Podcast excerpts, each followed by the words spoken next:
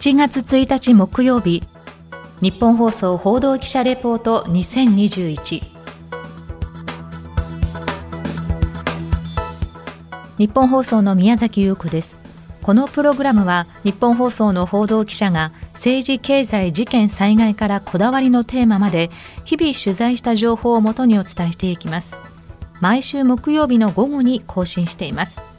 今回は都議会議員選挙各党の注目公約はというテーマでお伝えします。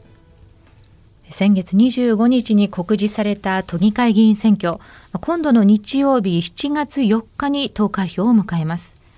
全42選挙区127の定数に対して271人が立候補し今日も各候補者が都内各地を駆け回り残り2日間の選挙戦を展開しています。まあ、政治家がある意味一番元気な時ですよね。さて改めて各党の公認候補者の数ですが都民ファーストの会が47人、まあ、前回の50人よりかは減らしていますが都議会第一党の座維持を目指します。一方前回の雪辱を果たし第一党の座を何としても奪還したいのが自民党。今回は60人を擁立し現有議席25人からの大幅増を目指します。公明党は23人を公認。1993年の都議選以降続く全員当選で現有議席の維持を目指します。共産党は31人、現有勢力18人からの上積みを狙います。立憲民主党は共産党との候補者調整をした上で28人を擁立、原油8からの大幅増を目指します。このほか原油1の日本維新の会が13人、同じく原油1の地域政党東京生活者ネットワークが3人を擁立、そして現在は都議会に議席のない国民民主党が4人、令和新選組が3人を擁立するなどとなっています。で今回の都議選は東京都のコロナ対策や東京オリンピック・パラリンピックの開催の是非などを争点化している向きもあるんですけれども、まあ、果たしてそれだけで政党や候補者を決めてよいのかとも感じます。まあ、すでに期日前投票を済まされた方もいらっしゃるとは思いますけれども、4日の投開票日を前に改めて各党の公約を今一度注目してみたいと思います。今回は主要5政党の公約に注目します。まずは都民ファーストの会です。告示日の荒木代表の第一声の音声から聞いていただきましょう。都民ファーストの会、大変厳しい戦いを迫られておりますが、命がけでまた皆様に都民ファーストの会をもう一度支えていただきたい、命がけで都民の生活、命、そして暮らしや事業を守り抜いていく覚悟であります。小池知事は倒れてしまいましたが、私たちは倒れるわけにはいかない。特別顧問を務める小池知事が告示日の3日前に過度の疲労で入院という、まあ、異例の事態となりました。このため第一声は荒木代表が行いました。その都民ファーストの公約ですが、注目されたのがこのオリンピックの開催に関する項目。国が有観客での開催を強行する場合、無観客での開催を強く求めるというもの。これに対しては公約発表の会見でも記者からですね5者協議ですでに有観客が決まっているのに無観客をどう実現させていくつもりかという質問が相次ぎました。荒木代表はこれまでも知事への要望を通して国政に反映させてきたものがある。無観客開催についてもあらゆる手段で求めていくと述べ、まあ、具体的な手段までは明示しませんでした。でその他注目した公約がですね都税の返還というものです。まあ、財政に余裕がある東京都は他の自治体に比べて余分に税金を国に上納しているんですけれどもその額が年間およそ7600億円。その都税を東京都に返還させそれを財源にコロナ対策として各世帯に最大15万円の給付金を支給するという公約です。こちら注目して見ていきたいと思います。続いては自民党です。告示日の第一声は菅総裁が自民党本部で行いました。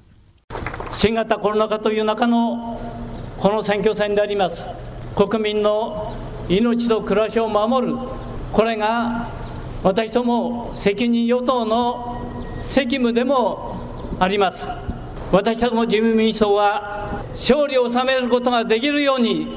強力なサポートを皆さん心からお願いを申し上げます。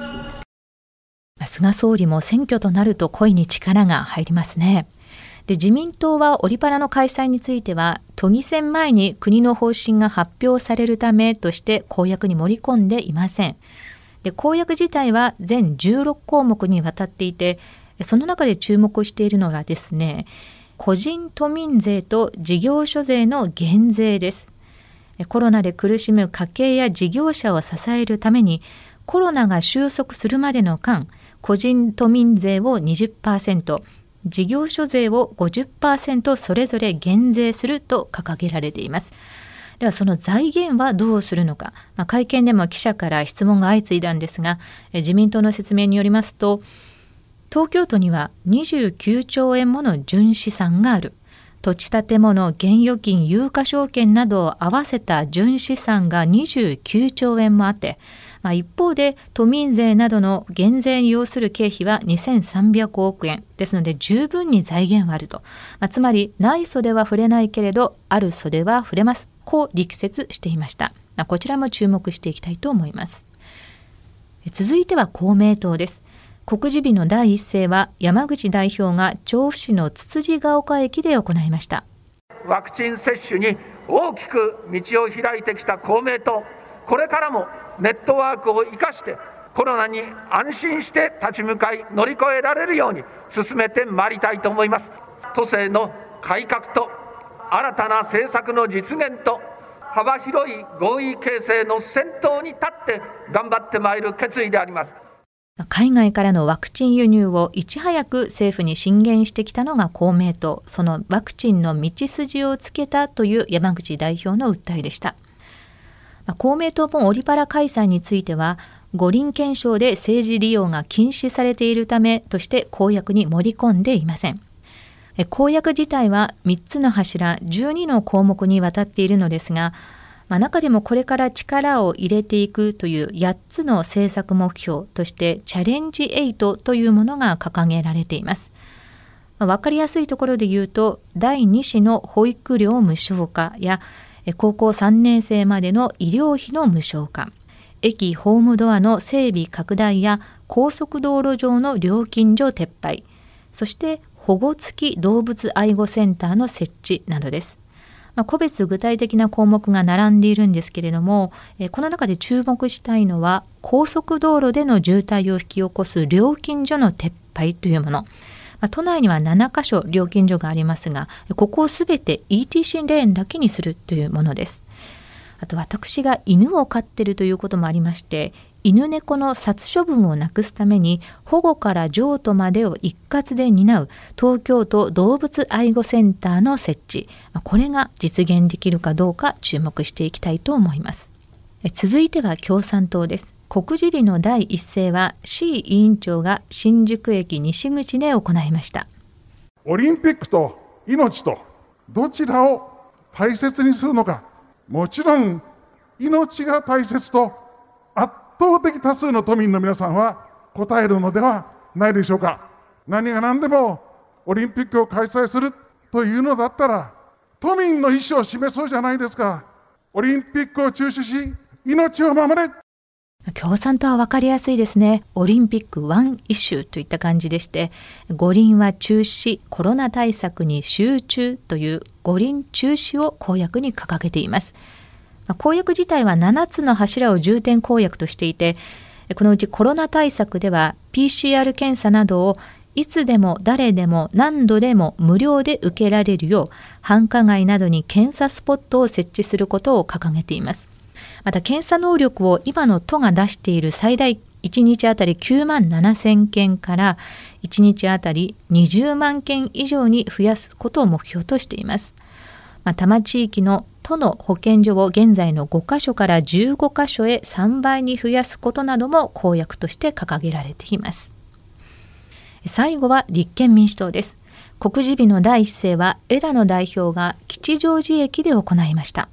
幸い日本はまだ民主主義が残ってるんです有権者の皆さんが動けば、1年半前までの当たり前の日々を、まっとうな日々を取り戻すことができる、国の政治を大きく変えるのと、同じぐらい大きく皆さんの暮らしを変える、そういう政治を作るチャンスが今日から始まったんです。立憲民主党もオリパラの開催については、コロナの懸念を払拭できない限りは延期か中止とすべきと公約に掲げています。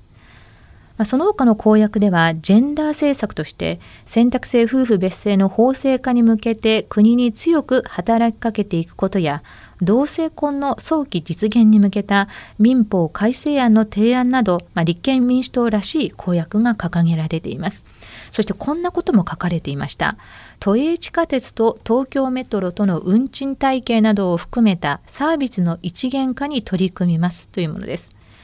まあ、ここではこのサービスの一元化となっているんですけれども、そういえばですね、東京の地下鉄の一元化構想というのは、石原都政で提言され、後任の猪瀬都政に引き継がれたんですけれども、その後、パタッと議論が止まってしまっていましたが、この立憲民主党の公約を見てですね、あ、そういうこともあったな、なんていうことを思い出しました。まあ、いずれの公約もですね、都民の生活を良くするために掲げられたものですから、まあ、実現できたらいいよねというものがほとんどです。ただ問題は実行力です。どの党も単独で過半数は獲得できませんので、公約の実現にはどこかの党と協力し合わなければ達成できません。首都東京の未来をどの政党、どの候補者に託せばよいのか。しっかりと公約にも向き合って決めていきたいものです。日本放送報道記者レポート2021次回は畑中秀也記者が軽自動車界のカリスマ鈴木治語録というテーマでレポートします。今週もお聞きいただきありがとうございました。日本放送の宮崎優子でした。